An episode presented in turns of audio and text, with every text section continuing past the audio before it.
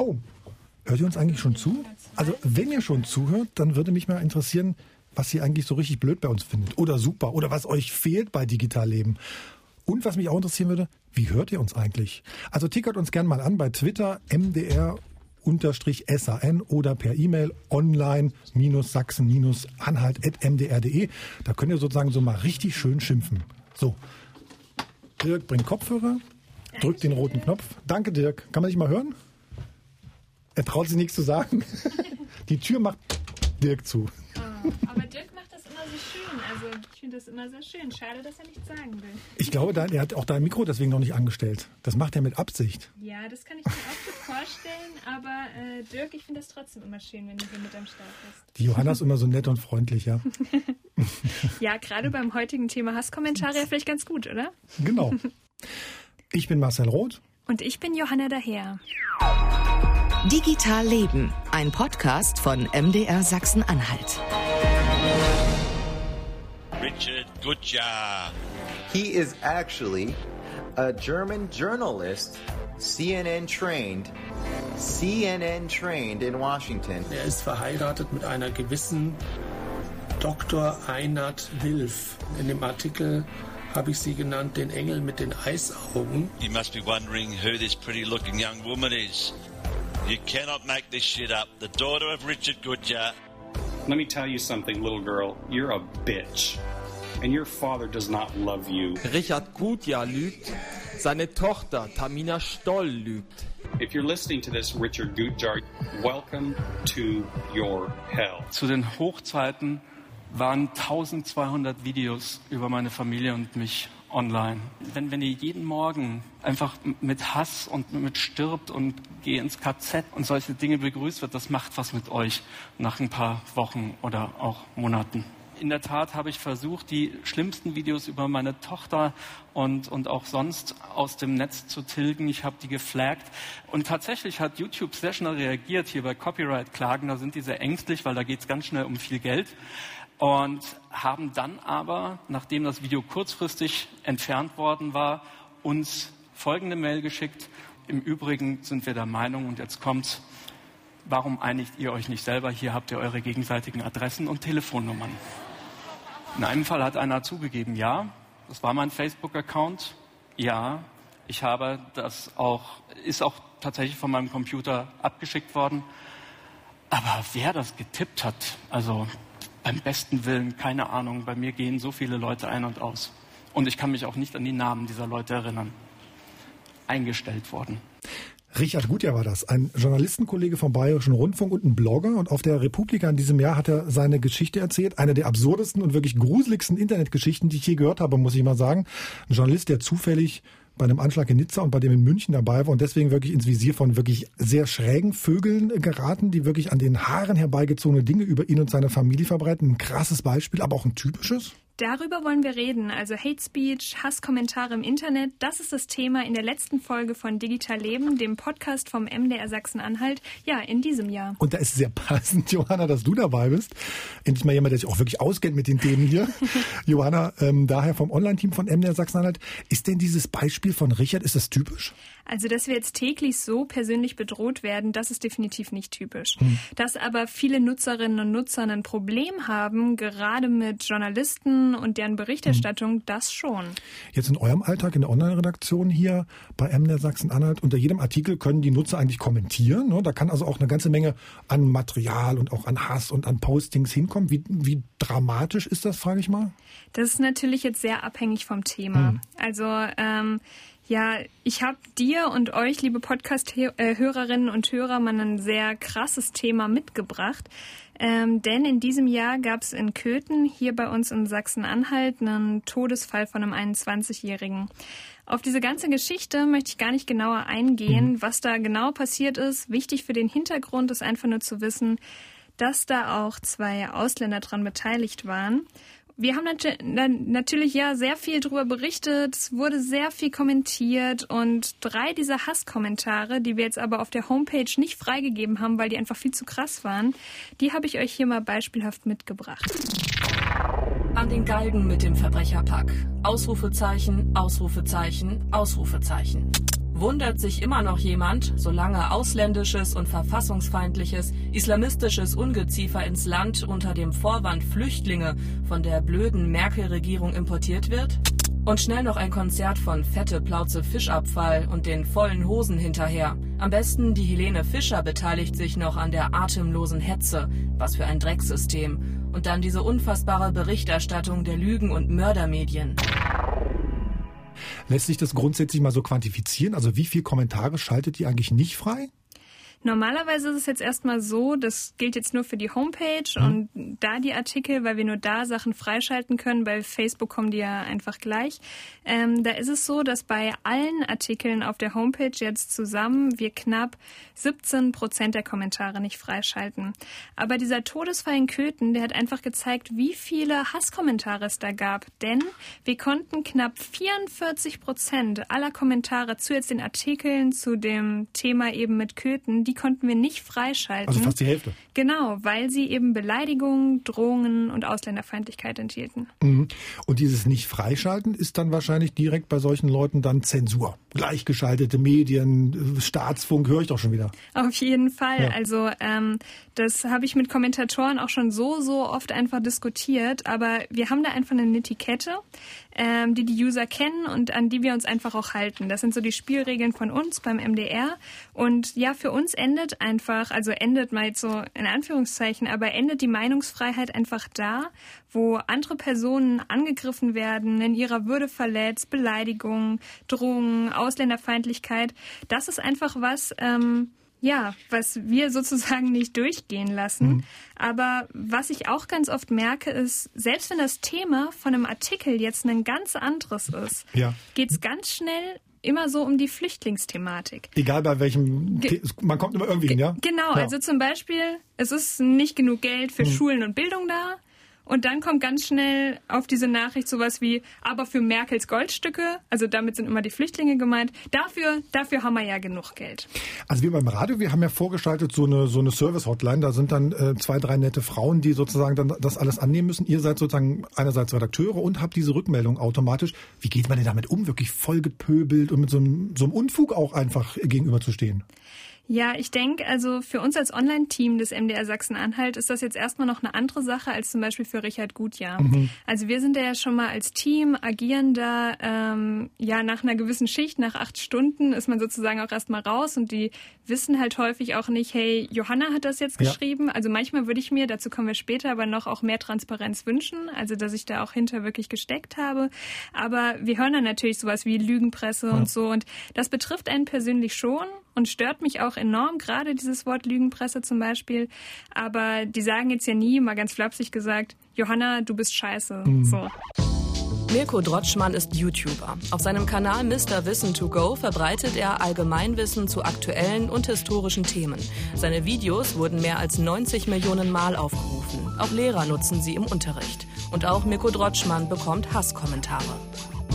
Man kann schon sagen, fast täglich. Ähm, es gibt Kommentare, die sind einfach nur stumpfe Beleidigungen. Das finde ich jetzt nicht so schlimm. Es gibt aber auch welche, die dann doch ein bisschen heftiger sind. Morddrohungen zum Beispiel oder Hass, der sich gar nicht gegen mich richtet, sondern gegen bestimmte Bevölkerungsgruppen. Das kommt auch häufig vor. Wir haben vorhin auch von Richard Gutjahr gehört. Da ging es auch gegen seine Familie und gegen seine Tochter, ne? Ja, ganz so heftig wie bei Richard ist es bei mir nicht. Zum Glück. Aber es kommt schon immer mal wieder vor, dass mir Leute schreiben, hm, ob deine Tochter irgendwann mal ohne Vater aufwachsen will, das weiß ich nicht. Oder wenn du morgen in dein Auto steigst, kann sein, dass die Bremsen nicht funktionieren. Und das sind dann schon Sachen, die einem erstmal zu denken geben. Aber auf der anderen Seite denke ich mir, gut, bisher stand noch niemand bei uns vor der Tür, mich hat noch niemand auf der Straße bedroht oder angesprochen. Und die meisten Sachen, die kommen dann von irgendwelchen Halbstarken und da ja, mache ich mir jetzt nicht so viele Sorgen. Du gehst da sehr entspannt mit um. Du klingst da so, ach na ja, passiert nichts, vor der Tür stand keiner. Hast du schon mal sozusagen zu juristischen Mitteln gegriffen? Einmal war ich kurz davor gestanden, habe mit einer Anwältin gesprochen, die hat mir gesagt, ja gut, wir können jetzt äh, einen Strafantrag stellen. Ich arbeite dir das aus, kostet 300 Euro, aber ich kann ja nicht sagen, ob wir denjenigen überhaupt identifizieren können. Und da war für mich dann der Punkt, an dem ich gesagt habe, nee, was bringt das denn? Also Geld ausgeben, ohne zu, zu wissen, ob, ob es was hilft.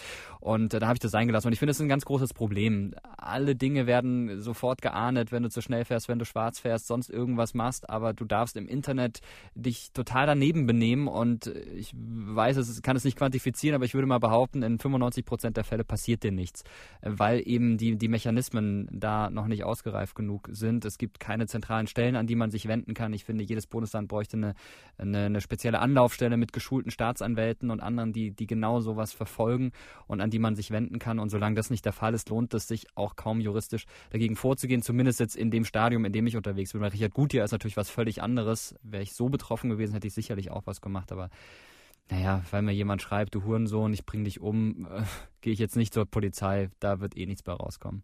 Du hast es gerade nicht schön ausgedrückt, ne? Also wir haben die Mechanismen nicht, weil die Regeln haben wir ja eigentlich, ne? Also wir wissen eigentlich, was wir wollen und was wir nicht wollen als Gesellschaft. Ja, absolut. Und äh, es ist auch total falsch, jetzt zu sagen, wir brauchen neue Gesetze und äh, wir müssen das alles verschärfen. Das stimmt nicht. Wie du sagst, die Regeln sind da, man muss sie nur anwenden. Mhm. Solange man da um sich wüten kann wie im Wilden Westen, da dann machen halt auch viele Leute weiter, weil es passiert ja nichts. Also wir haben von Betroffenen gehört, wie sie mit Hate Speech umgehen. Johanna, du hast mir gerade erzählt, wie wir hier das bei MDR Sachsen-Anhalt.de machen. Mhm. Das geht bei euch hier nicht ganz so ins Gemüt wie jetzt bei Richard Gutier oder bei Mirko Drotschmann. Wie von dem mhm. jetzt nochmal weitergeschaut. Was tun wir eigentlich sozusagen als Gesellschaft gegen Hate Speech? Wie gehen wir damit um? Welche Regeln haben wir? Was kann man tun? Und vor allem, wie neu ist das eigentlich? Denn Johanna, im echten Leben, ich habe es gerade schon dem Mirko erzählt, da gibt es ja eigentlich Regeln, ne? aber die kriegen wir irgendwie nicht so richtig ins Netz, oder?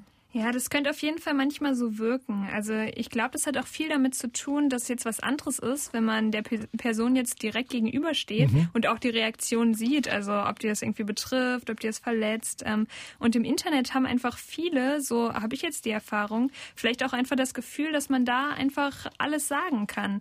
Ähm, auch wenn man auch schneller jetzt Anhänger für die Meinung findet. Da ja, braucht man ja nur was schreiben, einen Kommentar und dann gibt es plötzlich ganz viele Klicks mit Gefällt mir da mhm. drauf, mhm. die eben genau diese manchmal auch sehr absurde Meinung einfach auch bestätigen. Oder, oder wie es der Richard erlebt hat, man übertrumpft sich sozusagen immer noch mehr. Ja, ne? Man setzt genau. immer noch, immer noch einen über, über, oben drüber drauf. Aber trotzdem, um diesen Hass im Internet einzudämmen, da hat die Politik ja sich sozusagen tatsächlich was ausgedacht. Anfang des Jahres ist ein neues Gesetz tatsächlich in Kraft getreten. Den Namen überlasse ich dir gleich. Ist das eigentlich ein Erfolg? Also zum Namen, das ist das sogenannte Netzwerkdurchsetzungsgesetz. Ähm, ja, und da gibt es jetzt verschiedene Meinungen zu, ob das jetzt wirklich Erfolg hatte. Mhm. Erstmal nochmal zu dem Gesetz selber. Dabei geht es darum, dass Plattformen eben gezielt strafbare Inhalte ja löschen, dagegen vorgehen und das vergleichsweise schnell. Also, dass man gegen so extreme Hasskommentare, zum Beispiel mit persönlichen Beleidigungen, Ausländerfeindlichkeit und Co., dass man die eben verhindert und löscht, wenn die aufgetreten sind. Und Gerd Billen, das ist der Staatssekretär beim Justizministerium, der hat sich da vor kurzem zu geäußert und der hält das Gesetz jetzt für einen Erfolg zum Natürlich, Beispiel. Ja, genau. Klar. Der sagt, ah, es wurden zum Beispiel weniger Beschwerden jetzt von Usern gemacht, dass Inhalte, die hätten gelöscht werden sollen, jetzt nicht gelöscht mhm. wurden. Das heißt, es gab weniger Beschwerden, also muss das ja ein Erfolg sein. Mhm. Wenn du jetzt mich aber persönlich fragst, ähm, kann es auch einfach nur daran liegen, dass nicht viele User das einfach zur Anzeige gebracht ja. haben. Und genau das ist eben zum Beispiel auch so ein Kritikpunkt, wo man sagt, vielleicht hat das gar nicht so viel Erfolg, aber natürlich der, Justi äh, der Staatssekretär eben, der sagt, ja, das ist erfolgreich, wir sind auf einem guten Weg. Wir haben das gut gemacht, sagt er. Natürlich. Johanna, nochmal in eurem Fall Anzeigen. Habt ihr da so mal Zahlen? Wie viele wie viel Kommentare habt ihr schon zur Anzeige gebracht bei der Polizei? Ja, also ich muss sagen, obwohl wir jetzt zum Beispiel bei dem Todesfall in Köthen super viele Hasskommentare einfach hatten, mhm. haben wir bisher vergleichsweise wenig Personen angezeigt. Also der MDR, der behält sich das selber vor, das sagt auch unsere äh, juristische Abteilung. Ja. Ähm, aber wir haben da echt sehr selten Gebrauch bisher von gemacht. In ein paar Fällen, aber also das sind kaum welche. Mhm. Ähm, und ich muss sagen, für mich persönlich ist so eine Anzeige bei der Polizei ja auch ein echt großer Schritt eigentlich, ähm, der irgendwie wie so eine Art letzte Option wirkt. Weil man sich sozusagen nicht mehr zu helfen weiß, ne? Ja, genau, weil man irgendwie sagt, okay, diese normale Diskussion, die wir ja auch mit den Usern wollen, also wir finden Kommentare und so ja auch super, aber wenn man da dann plötzlich einfach sagt, so hey, hier wurde einfach was überschritten, ja. ich bringe das jetzt zur Anzeige, ähm, ja, das ist einfach so ein enorm großer Schritt. Wenn ihr sozusagen bei euch die Kommentare nicht freischaltet, Johanna, gibt es dann sozusagen Feedback dem, zu dem Nutzer? Also ähm, wenn wir es einfach nur stehen lassen würden auf der Homepage und das in unserer Übersicht haben, mhm. dann, ähm, soweit ich weiß, nicht. Aber wir ähm, klicken ja immer entweder freigeben oder auf nicht freigeben. Ja. Und sobald wir auf nicht freigeben klicken, ähm, bekommt der User dann einen Hinweis. Deshalb haben wir schon ganz häufig auch Mails bekommen mit Nachfragen, hey, wieso ähm, wurde denn zum Beispiel dieser Post nicht freigegeben? Ja. Und dann habt ihr das erklärt. Genau, und dann okay. haben wir das erklärt. Und ähm, bei den Usern, die das zum Beispiel jetzt verstehen und uns da extra nochmal eine Mail schreiben, mit denen kann man da auch drüber reden. Da mhm. kann man sagen, mhm. hey, der mhm. Wortfall da war nicht so gut. Aber dann gibt's halt wieder welche, die kommentieren dann weiter unter den Artikel. Das läuft auch wieder bei uns ein und dann sind schon so Sätze vorgestellt wie, ich vermute, dass der MDR auch dieses wieder nicht freigeben wird. ja. Dann war das also schon jemand, dem, dem schon zugestoßen ist. Mhm, genau. Also was man immer hört in dem Zusammenhang, Internet ist kein rechtsfreier Raum, das sagen alle Politiker. Im Sommer auch erst wieder Sachsen-Anhalts Innenminister Holger Stahlknecht. Der Stahlknecht sagt, das Internet ist manchmal sowas wie ein virtueller Stammtisch. Mhm. Und auch die Polizei hier im Land, die geht tatsächlich auch im Internet auf Streife. Andreas von Koss, Sprecher des Landeskriminalamtes Sachsen-Anhalt. Also wir recherchieren natürlich offen. Wir sind ähm, nicht im, äh, in geschlossenen Benutzergruppen unterwegs. Wir knacken keine Passwörter oder schleichen uns irgendwo ein. Also alles, was jeder in der Öffentlichkeit lesen kann, können unsere Ermittler auch lesen. Und nur dort halten wir uns auf und nur dort fahren wir auch Streife. Die Beamten, die Internetstreife fahren, die machen das neben ihrer eigentlichen Tätigkeit. Also wir, wir kommentieren nichts, wir schreiben nichts, wir hinterlassen auch, äh, auch keine Mitteilung, aber man nimmt wahr, dass wir als Polizei natürlich recherchieren und wir werden wahrgenommen als Polizei im Internet. Straftaten im Internet werden genauso verfolgt wie Straftaten in der realen Welt. Ein paar Zahlen mal. Johanna, weißt du, wer mir die zugesteckt hat? Mandy. Ja, genau, das war äh, Mandy ganz gezapft, genau, genau, eine Kollegin von uns aus der anderen Redaktion. Die hat äh, mir so ein paar Zahlen vom Innenministerium gegeben, die sie sich noch hat kommen lassen. Die Internetstreife ist in Sachsen-Anhalt im ersten Halbjahr 2018 117 Mal ausgezogen. Fünf Ermittlungsverfahren gab es. Klingt jetzt nicht wirklich arg viel, vor allem, glaube ich, wenn man sieht, dass 2017 allein 92 Mal Anzeigen wegen Volksverhetzung im Internet erstattet wurden. Also sozusagen, da haben Sachsen-Anhalter der Polizei Bescheid gegeben. Ne? Aufklärungsquote da 80 Prozent. Im Juni gab es auch einen Aktionstag zur Bekämpfung von Hasspostings und da gab es sogar zwei Durchsuchungen im Harz. Das fand ich auch erstaunlich. Ja, also dass dadurch auch Durchsuchungen entstanden sind, auf jeden Fall. Mhm. Ich muss sagen, ich finde es auch einerseits natürlich gut, dass jetzt so gezielt gegen Hasskommentare vorgegangen wird. Auf der anderen Seite finde ich, wie du es ja auch schon gesagt hast, die Zahl enorm niedrig. Mhm. Also ähm, wenn ich das jetzt so mit meinen Erfahrungen jetzt hier auch gerade vergleiche, weil wenn wir jetzt alles anzeigen würden, was theoretisch angezeigt werden müsste, dann wären wir schon alleine bei diesem Thema mit dem Todesfall in Köthen ja. bei mehr Hasskommentaren, als es im gesamten Jahr da jetzt ermittelt ja. wurden. Und insgesamt, weißt du, Johanna, kommt es mir auch manchmal so vor, als würden die Konzerne, die Konzerne, die sozusagen hinter den sozialen Medien stehen, als würden die das eigentlich ganz okay finden, ne? wenn es bei ihnen hoch hergeht. Ja, da geht es um Hass, um Aufregung, um Emotionen, um Aufmerksamkeit sozusagen. Also eine Art Währung, sage ich mal. Ja, wie viel Zeit die Nutzer auf Facebook, YouTube etc. verbringen, äh, hängt ja damit zusammen, wie, wie engagiert sie da sind, ne? wie sehr sie aufregt und wie emotional sie da engagiert sind. Und eben auch, wie viel Werbung kann der Konzern sozusagen da schalten und verkaufen? Also die verdienen irgendwie Geld am Hass, finde ich. Also ich würde es nicht so krass sagen. Hm. Also natürlich bei dem Emotionspart von dir, da bin ich auf jeden Fall noch voll dabei. Natürlich, Emotionen sind ja auch was Gutes. Man fiebert mit hm. bei seiner Lieblingsserie. Ähm, das sind aber, finde ich, häufig andere Emotionen als so diese Hass und Wut, der einfach irgendwie an Kommentaren raus muss. Mhm. Und ich glaube, obwohl man durch Hasskommentare jetzt zwar Aufmerksamkeit, vielleicht auch Klicks und Reichweite einfach bekommt, ähm, haben ja diese Konzerne wie zum Beispiel Facebook jetzt von unzufriedenen und gekränkten Usern ähm, ja auch nichts. Und wenn die mhm. Diskussionskultur zum Beispiel kaputt geht, gerade wenn man jetzt wie Facebook auf so Meaningful Interactions, nennen die das ja seit neuestem, oder auch auf schöne Erinnerungen mit Freunden und Familie, die man andauernd hatte ich vorhin auch wieder aus dem letzten Urlaub und so, ja. vor irgendwie drei Jahren oder so eine Erinnerung. Also wenn man da drauf setzt, dann will man ja eigentlich nicht solche Hasskommentare haben, denn ich erinnere mich jetzt persönlich nicht gerne, wann ich das letzte Mal beleidigt wurde. Also Nochmal Mirko Drotschmann, Mr. Wissen to Go, dessen YouTube-Kanal seit 2017 ein Angebot von Funk ist, das zu ARD und ZDF gehört. Und äh, da gibt es schon den Vorwurf gegenüber zum Beispiel YouTube, aber auch Facebook, dass sie ganz gezielt solche Inhalte nach vorne bringen, häufiger anzeigen, um eben die Leute länger bei der Stange zu halten. Und du machst das auch schon seit ein paar Jahren. Stichwort Netzwerkdurchsetzungsgesetz. Hat das was verändert?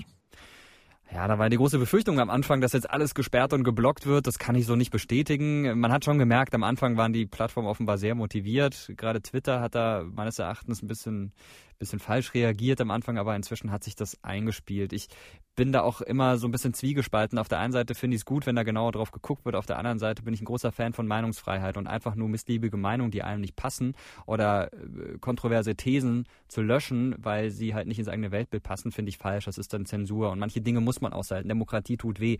Und wenn jemand sich hinstellt und sagt, ich will nicht, dass Menschen aus anderen Ländern hier zu uns kommen, dann entspricht das vielleicht nicht der persönlichen Meinung, aber man darf es so sagen. Und das muss man dann halt auch stehen lassen. Und ich hatte so den Eindruck, dass gerade zu Beginn ähm, des Inkrafttretens des Netzwerkdurchsetzungsgesetzes da eher mal gelöscht wurde, als das, was stehen gelassen wurde. Hat sich aber, finde ich, aber das ist nur eine persönliche Beobachtung, jetzt wieder ein bisschen beruhigt. Wie reagierst du denn auf sowas wie, du arbeitest ja für ARD, ZDF, da kannst du überhaupt nicht neutral berichten, betreibst Staatspropaganda. Ja. Also, ja, hm. Was, so, die, jetzt die Antwort, die wir alle hier auch, auf die wir alle im Haus auch warten. ja, wenn ich die wüsste. Naja, also äh, am liebsten würde ich ähm, die Leute alle mal einladen und sagen, kommt doch mal vorbei, wenn ja. ich so ein Video mache, setzt euch nebendran, äh, guckt, wie ich arbeite, redet mir rein, sagt, was euch nicht passt, die ganze Arbeit transparenter zu machen. Ich glaube, das ist auch ein ganz wichtiger Punkt, dass die, die Leute mitgenommen werden wollen und wissen wollen, wie jetzt so ein Artikel, ein Fernsehbeitrag, ein Radiobeitrag entstanden ist. Das ist mal eine tolle Idee von Mirko, ne? Ja, definitiv. Wisst also, ihr, wer ich die Idee auch schon hatte? Wisst ihr, wer die Idee auch schon hatte? Der das, MDR? Ich wollte gerade sagen, das ist doch nicht der MDR etwa. Doch, Programmmacher heißt das hier bei uns und da können wirklich Menschen reinschauen, beim Radio, beim Fernsehen, auch bei euch im Online-Bereich. In 27 Redaktionen habe ich nachgelesen. Das sind zwar mal nur ein oder zwei Programmmacher, aber dafür gehen die dann hinterher immer mit glühenden Ohren und Augen und voller Begeisterung nach Hause. Zumindest ist das mein Eindruck hier beim, beim, beim Radio bei dir. Ich habe das Gefühl, dass sie dann mal so richtig verstehen, wie wir arbeiten, hm. was hinter der Berichterstattung eigentlich so steckt. Und ich finde eben, und das habe ich ja am Anfang schon mal versucht, so ein bisschen mhm. anklingen zu lassen, dass ich gerade finde, dass wir im Journalismus genau diese Transparenz einfach brauchen, auch um gegen Hasskommentare zum Beispiel anzukommen. Und deshalb ein bisschen tada. Eigenwerbung, tada, ja. habe ich das Projekt Hashtag Generator gegründet. So, jetzt erzähl, du als Journalistin machst da was? Sag mal ein Beispiel, genau. wie funktioniert das? Genau, also erstmal zum Wort Generator. Das setzt sich jetzt aus Journalist und Narrator zusammen, mhm. also Englisch für Erzähler. Und dabei soll es einfach darum gehen, dass Journalisten jetzt erstmal im Internet, das können wir bestimmt auch noch irgendwo anders machen, aber im Internet, wo man eben diese Hasskommentare so häufig vorfindet, dass man da unter dem Hashtag Generator eben über seine Arbeit berichtet. Also was hat einen so beschäftigt? Was gab es vielleicht auch für Probleme? Wieso hat man so berichtet? All das kann man entweder zum Beispiel in einem ganz kurzen Tweet zusammenfassen. Man kann jetzt aber auch einen längeren Blogartikel mit einem Hintergrund dazu schreiben. Ähm, ich habe zum Beispiel mal einen Instagram-Post gemacht von einem journalistischen Termin mhm. und erzählt, worum es so geht, was ich da mache und wieso. Ähm, ja, da ist einfach ganz viel denkbar, je nachdem, wie man jetzt ja auch arbeitet, was man da eben transparent selber erzählen kann. Aber man kann natürlich auch mal zwei Leute hier zum Podcast machen einladen, finde ich eigentlich nur ganz schön schöne Idee. Finde ich auch, ja. Das klingt ja auch immer so, als würden wir hier so locker vor uns hinschnabbeln. Tun wir aber nicht. Hier ist harte Arbeit. Also wenn ihr mal dabei sein wollt, mdr-san bei Twitter oder Mail an online-sachsen-anhalt.mdr.de. So, was wir aber noch nicht so ein bisschen erörtert haben, was ist eigentlich, woran liegt es eigentlich, dass Menschen wirklich so viel ins Netz kübeln? Also ist es im Menschen drin? Ich glaube, das hat tatsächlich ziemlich viele Gründe. Mhm. Zum Beispiel ähm, sind da Leute, die finden es einfach lustig mhm. und machen das halt. Dann wiederum gibt es, glaube ich, Leute, die verspüren einfach wirklich so viel Hass, weil sie sich gerade zum Beispiel bei politischen Angelegenheiten benachteiligt oder schlecht behandelt fühlen. Mhm. Das habe ich zumindest häufig bei unseren Kommentatoren auch das Gefühl. Oder ja, sie haben vielleicht auch einfach Angst, sind unzufrieden mit ihrer Situation und versuchen sich einfach so im Internet irgendwie Gehör zu verschaffen und Leute, die ihnen zustimmen und sagen, ja, es ist so, um vielleicht auch so eine Verbesserung zu bekommen. Und dann wiederum andere, ja, die sind gefühlt manchmal auch einfach so Mitläufer mhm. und eben diese Parolen übernehmen so. Ja, aber ich glaube, das sind jetzt nur so ein paar Beobachtungen von mir. Ich glaube, da gibt es einfach noch ganz viele andere Gründe für.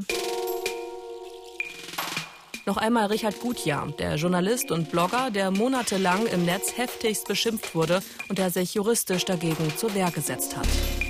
Unser Irrtum ist immer, dass wir immer mit Fakten argumentieren. Aber es geht gar nicht um Fakten, sondern es geht auch um gefühlte Wahrheit. Und was wollen Sie jemandem entgegenhalten, dem du beweist, dass er im Unrecht ist, der aber sagt, ja gut, hätte aber wahr sein können. Also Fakten sind zu unsexy.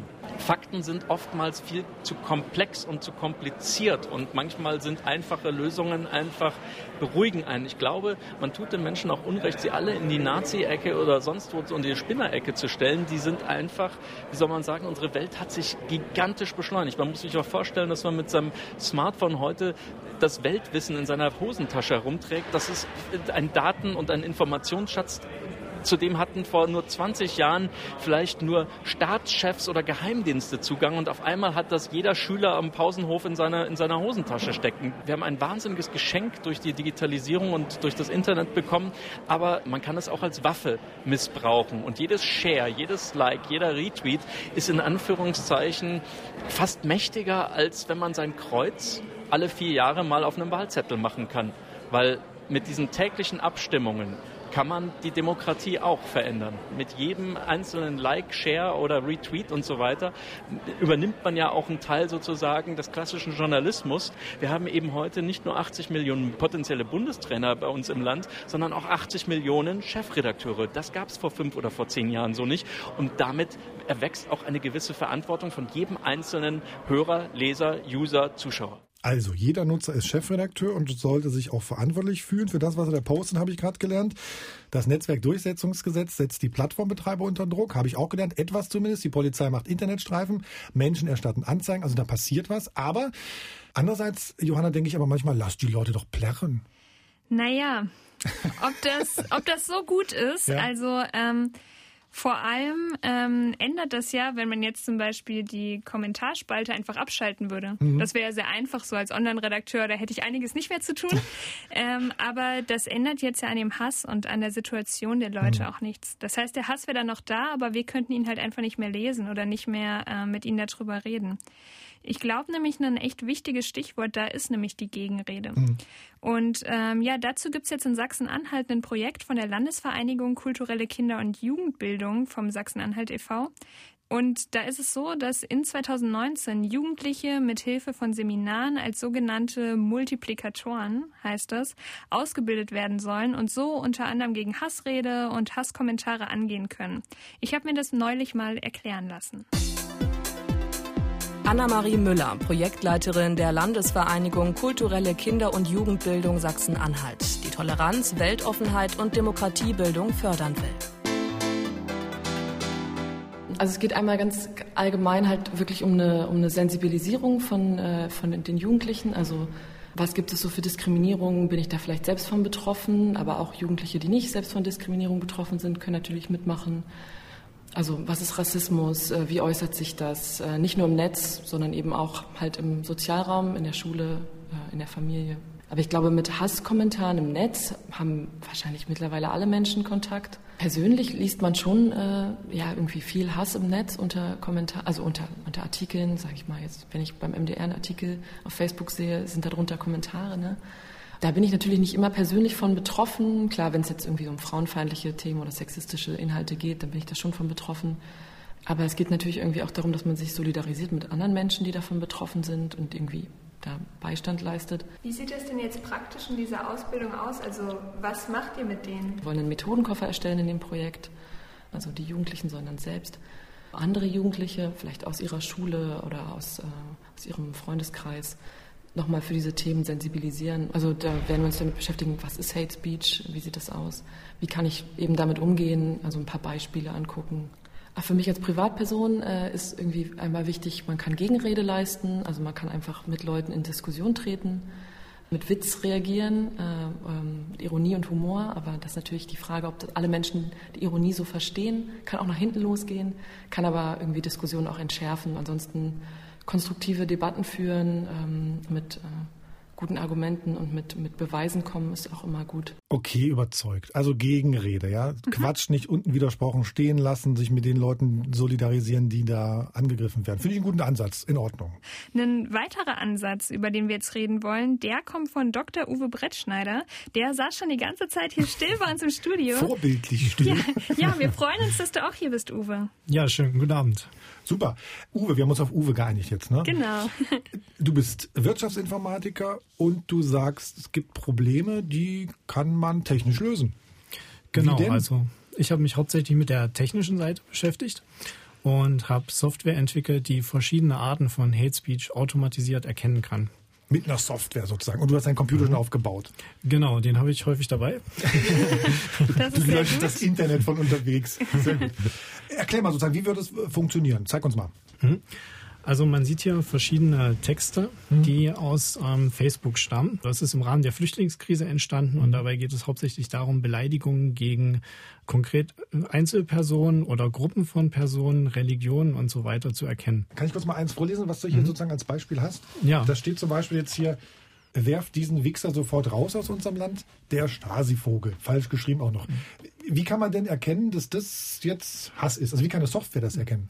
Das ist sehr herausfordernd. Ähm, mein Verfahren funktioniert so, dass es zunächst mal nach bestimmten Signalwörtern sucht. Also in dem Fall dieses rot markierte, ähm, ich möchte es ungern wiederholen, aber äh, zum Beispiel das Wort Wichser, äh, das ist im ja, ja, Lexikon ja. hinterlegt. Und das ist immer der Ausgangspunkt für die Analysen. Und äh, was das Verfahren auszeichnet, ist, es guckt sich den Kontext solcher Wörter an. Das ist im Prinzip der Kernpunkt meiner Arbeit. Ich möchte nur Hasskommentare erkennen, die auch wirklich gegen Menschen gerichtet sind. Und dazu analysiert man den Kontext solcher Wörter. Das heißt, du bist eigentlich nebenbei auch noch Linguist oder wie?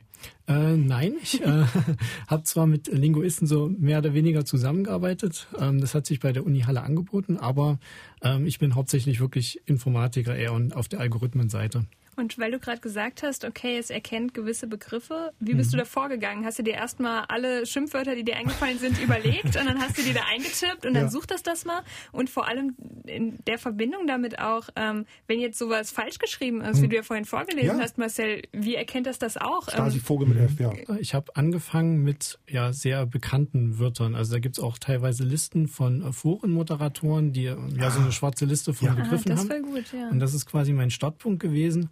Und während ich dann nach Daten in unterschiedlichen sozialen Netzwerken gesucht habe und auch tatsächlich lesen musste, ähm, habe ich sehr viel Arbeit investiert, auch weitere Wörter noch zu finden, die ähm, ja da verwendet werden. Und so generiert man letztendlich so ein, so ein Lexikon an Schimpfwörtern. Ich lese mal den Titel vor. Detektion von Directed Hate Speech, Online Harassment und Cyberbullying in Online Communities. Fehlerfrei. So, so heißt äh, deine gut. Doktorarbeit tatsächlich, ne? An ja. der Uni Halle. Du hast sogar zwei Preise mitgewonnen, habe ich gelesen. Ja, das stimmt, genau. Ne, Gab es auch. Äh, also Software, um Hate Speech zu erkennen, setzen ja auch große Konzerne ein. Warum ist deine jetzt sozusagen noch besser? Aufgrund von zwei Aspekten. Also was man häufig in dem Kontext verwendet, ähm, sind sogenannte Machine Learning Verfahren mhm. oder künstliche Intelligenz. Die funktionieren so, man setzt denen quasi Trainingsbeispiele vor, also Beispiele von Nachrichten, die problematisch sind. Und je mehr Beispiele die sehen, desto besser können die bestimmte statistische Auffälligkeiten lernen. Das große Problem, was die Verfahren allerdings haben, ist, die ähm, haben Schwierigkeiten zu unterscheiden, ob jetzt eine Beleidigung gegen Menschen gerichtet ist oder gegen ähm, was anderes. Und zudem weiß man eigentlich gar nicht, wie die zu ihrer Entscheidung gekommen sind. Also es ist wie so ein Blackbox-Verfahren, was es auch schwer nachvollziehbar für Moderatoren macht. Warum hat das Verfahren denn jetzt diesen Text als Hate Speech klassifiziert? Mhm. Und äh, mein Verfahren berücksichtigt explizit diese Beziehung zwischen ähm, hasserfüllten Wort und Wörtern, die sich äh, auf Menschen beziehen. Und äh, dazu gibt es ja eine Menge von Regeln, die auf ähm, der Art und Weise beruhen, wie wir mit Sprache umgehen. Und dadurch ist die Entscheidung auch nachvollziehbar. Also es zeigt auch immer an, aufgrund welcher sprachlichen Beziehung hat das Verfahren denn jetzt ausgeschlagen.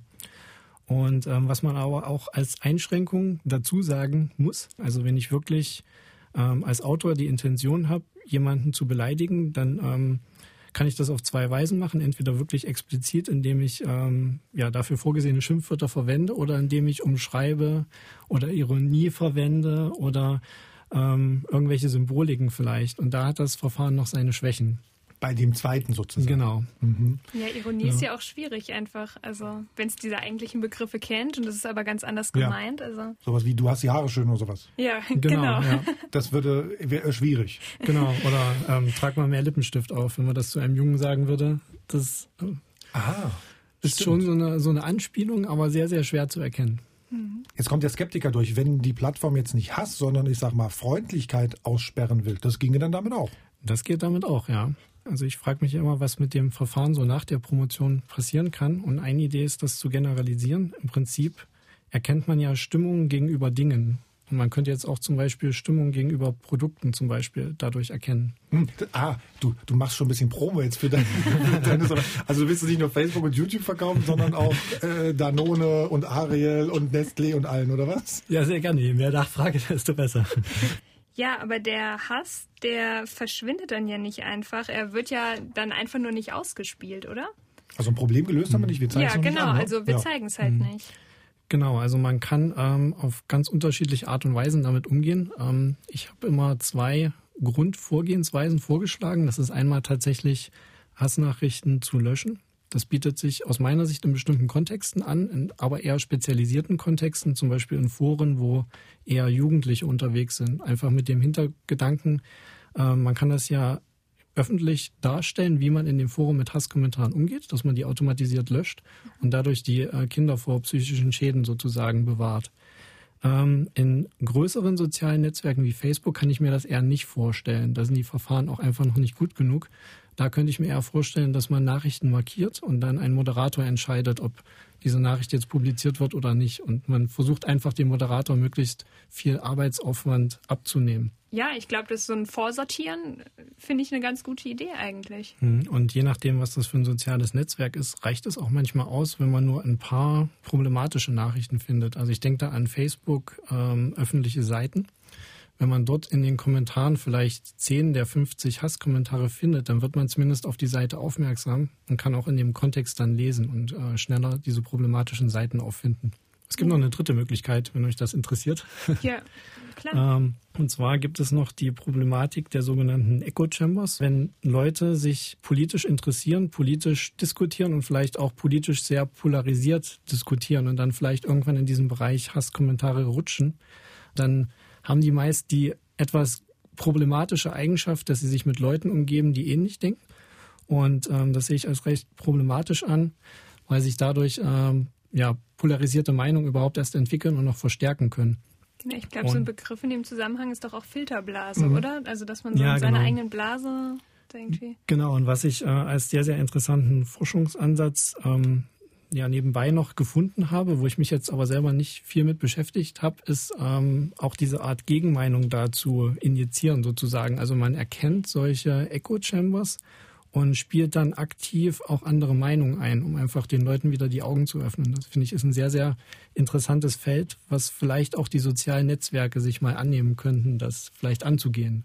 Das also sozusagen die, die, genau, sozusagen die Filterblase sozusagen genau mal umdrehen. Genau, auf jeden Mhm. Fall. Ganz bewusst umdrehen. Das heißt, Ja. du, müsst, du wartest jetzt eigentlich nur auf einen Anruf vom, aus dem Silicon Valley. Das wäre super. Ich habe auch noch bei unseren Radioservice-Team-Leuten äh, vorhin gesprochen, denn die kriegen ja sozusagen am Telefon auch immer großen Quatsch zu hören und auch mit unfreundlichen Menschen, die die manchmal zu tun haben. Und die Kollegen, die das hier machen, die sagen, das war eigentlich schon immer da. Ne? Also hat sich jetzt irgendwie nichts verschlimmert oder verbessert, seitdem das Internet da ist. Man hätte denken können, naja, das geht alles ins Internet. Nö, die kriegen die auch noch ab. Rund um Weihnachten sagen sie, es ist auch eher ein bisschen größer, weil dann beschweren sich Leute über zu viel Weihnachtsmusik. Es gibt auch Leute, die sich über zu wenig Weihnachtsmusik äh, beschweren. Also irgendwie ist all das, muss man auch feststellen, kein neues Phänomen. Professor Dr. Martin Jene von der TU Dresden. Er ist Althistoriker und forscht quasi zu Hate Speech im alten Rom. Es gab in Rom massive beleidigende Auseinandersetzungen und die waren jetzt zwar nicht so verbreitet, dass man jede Sekunde damit rechnen musste, aber das kam verhältnismäßig häufig vor, sofern man sich in einer politischen Öffentlichkeit bewegte. Es gibt Reden, die erhalten sind von Cicero, der ein besonderer Meister in dieser Hinsicht war, in denen ähm, Beschimpfungen seiner Standesgenossen enthalten sind, also auf einem Niveau, die das durchaus konkurrieren kann mit heutigen Internetauseinandersetzungen. Sagen Sie mal ein Beispiel, wo, wo, werden, wo, wo kriegen wir denn rote also Ohren? er, er, er ärgert sich über seinen Kollegen ähm, Piso und da sagt er dann, du Dreckstück, du ja, Stück Schmutz und so weiter. Das ist sozusagen die Hinführung. Und dann kommen die etwas konkreteren Sachen. Und Herr Professor Jene, Sie sagten gerade so auf einem Stand, also sozusagen nur auf Augenhöhe oder auch sozusagen vom äh, Volk sozusagen nach oben? Also zum einen gibt es die massiven äh, Beleidigungen in der Führungsschicht der Senatoren und zwar äh, im Senat, in, äh, auch in Versammlungen mhm. vor dem Volk. Und dann gibt es aber auch äh, Beleidigungen und Schmähungen äh, von Seiten des Volkes gegenüber den Senatoren. Das kommt jetzt nun nicht ständig vor, aber nicht so selten. Und die Menschen untereinander auf der Straße, ging es da auch mal hoch her? Naja, äh, damit ist zu rechnen, mhm. obwohl wir da verhältnismäßig wenig haben. Aber in der Stadt Rom ist man besonders stolz darauf, dass man einen ziemlich harten, bösartigen Witz pflegt. Ist sozusagen Hate Speech, was wir heute im Internet sehen, total normal offenbar? Naja, äh, normal sind Beleidigungen oder Schmähungen und Hate Speech und so weiter nie, weil sie tun immer weh. Mhm. Ähm, bis zum gewissen Grade muss man damit rechnen, in äh, ähm, Systemen, in denen Politik öffentlich ist und dass die Grenzen bei uns jetzt gedehnt werden. Das finde ich auch nicht äh, jetzt unbedingt toll, mhm. aber es ist ein Faktum mhm. und man kann auch damit zurechtkommen, so denke ich. Auf der anderen Seite aber kann man durchaus damit umgehen, wenn der Ton härter wird. Ja. Und das bedeutet nicht, dass das System unbedingt zusammenbricht. Mhm. Was aber wichtig ist, was für die Römer zum Beispiel ganz wichtig ist, die rächen sich mit Hingabe. Ja, also man nimmt nicht alle, einfach alles an. Und ich glaube, das ist keine, keine schlechte Regel. Man muss sich auch nicht alles gefallen lassen. Da geht's ja um die bessere Positionierung gegenüber einem Publikum. Da muss man die anderen auch nicht immer siegen lassen. Ich habe den Verdacht, dass Kulturen, in denen man ein beachtliches Maß von Auseinandersetzungen dieses Typs auch aushält und wieder einfängt. Das darf nicht eskalieren äh, bis dann in physische Gewalt, ja. die man gar nicht mehr kontrollieren kann. Dass in solchen Kulturen eigentlich auch eine Form von Stabilität aufkommt. Ja, die sind vielleicht nicht so unmittelbar gefährdet, äh, gleich unterzugehen, was man ja jetzt äh, befürchtet. So, ein Althistoriker im Digital-Podcast. Das wollte ich auch schon immer mal haben. Das ja, ist doch super. Richtig stark. also Hate Speech ähm, gibt schon so lange, wie es die Menschheit gibt. Ich habe auch noch mal neulich nachgeschaut. Drei Prozent dieser Kommentare im Internet sind tatsächlich nur Hass. Also, wir haben verschiedene, verschiedene, von verschiedenen Ansätzen gehört. Technisch, äh, Uwe, sagst du, geht es. Juristisch sind wir mit dem NetzDG dabei. Die Polizei, die macht irgendwie Cyberstreife.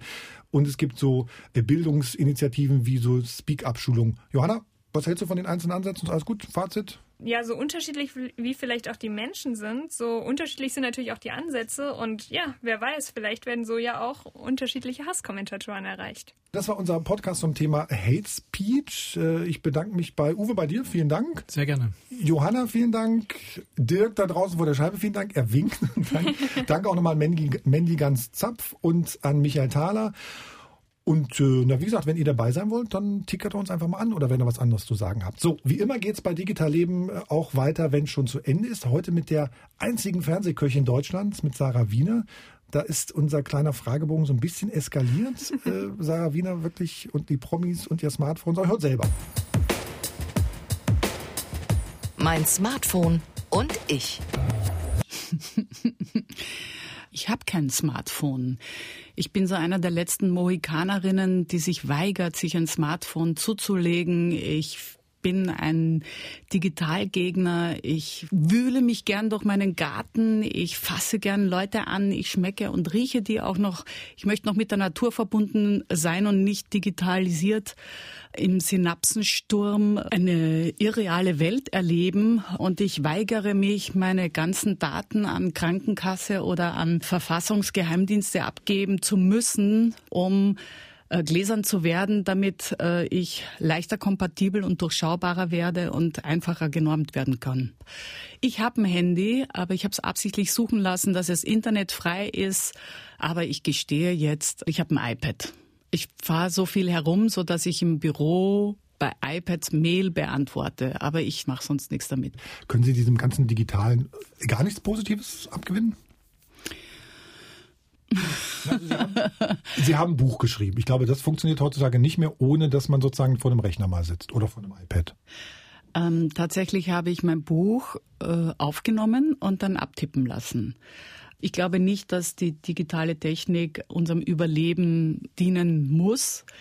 Es gibt sicher Dinge, die vereinfacht werden, aber wenn es so ist, dass mir jetzt weiß gemacht werden muss, äh, wie toll die, der Fortschritt ist, weil jetzt sagt mir mein Computer, äh, wann die Milch im Kühlschrank alle ist, dann sage ich, das kann ich auch noch selber nachschauen und das schaffe ich noch. Und ich glaube, dass diese Digitalisierung Arbeitsplätze und Vielfalt vernichten im groben Umfang und auch dazu beitragen, dass kleine Dörfer langsam aussterben. Es tut mir leid, es ist ja so früh, aber äh, ich bin dagegen. Man fragt sich ja, wie die Menschheit bis jetzt doch sehr erfolgreich überleben konnte ohne digitale Technik. Ich glaube, der Mensch ist ein Tier, ein Säugetier und sollte natürlich essen und sollte im Einklang mit der Natur leben. Und das wird dann mit, äh, mit der Digitalisierung, mit Functional Food, mit äh, Apps, die einem sagen, wann man was zu essen hat, sehr schwierig und sehr gefährlich, weil wir die Kontrolle über uns selber, über unser Fühlen, über unser Denken, über das, über den Hausverstand und den Bauchverstand einfach an die Technik abgeben. Da bin ich als sinnliche Köchin absolut dagegen.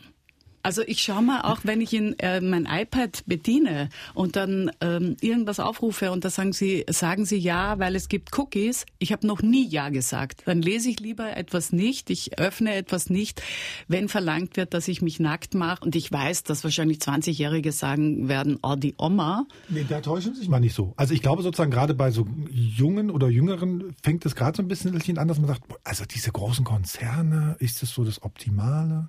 Ich mache schon wieder den Schulterschluss mit den ganz Jungen. Also Jugend, ihr seid meine Zukunft, ihr seid meine Hoffnung, wehrt euch, lasst euch nicht alles servieren, fresst nicht alles, was man euch serviert und benutzt nicht jede App, nicht jedes Cookie und bestellt nicht bei Amazon. Außer Sie haben die Cookies gemacht, Entschuldigung, das musste ich jetzt. also dann bestellt man nicht Cookies, sondern dann macht man sie selber. Macht die Cookies selber und futtert sie mit euren Freunden und genießt die Rezepte und genießt auch den Fehler. Äh, wir haben ein Menschenrecht auf ein angebranntes Schnitzel und auf ein angebranntes Cookie, das wir selber produziert haben. Ein Podcast von MDR Sachsen-Anhalt. Digital Leben. Ja. Wir hatten ja jetzt sozusagen eigentlich schon so einen Gast hier so dabei, ne? So, und so, so einen kleinen Besucher, wo wir vorhin aufgerufen haben. Ist das so, kann man das empfehlen hier, Uwe, oder ist das eher so? Auf jeden Fall. Nie wieder. Auf jeden Fall, sehr schöne Erfahrung. okay. Ja, zum ersten Mal vorhin auch in dem Newsroom gesehen, ne? Apropos ja. Transparenz. Transparenz. War vorhin mit dabei. Ja. Wir gehen jetzt schulterklopfend aus dem Studio. Machen wir. Bis zum nächsten Mal.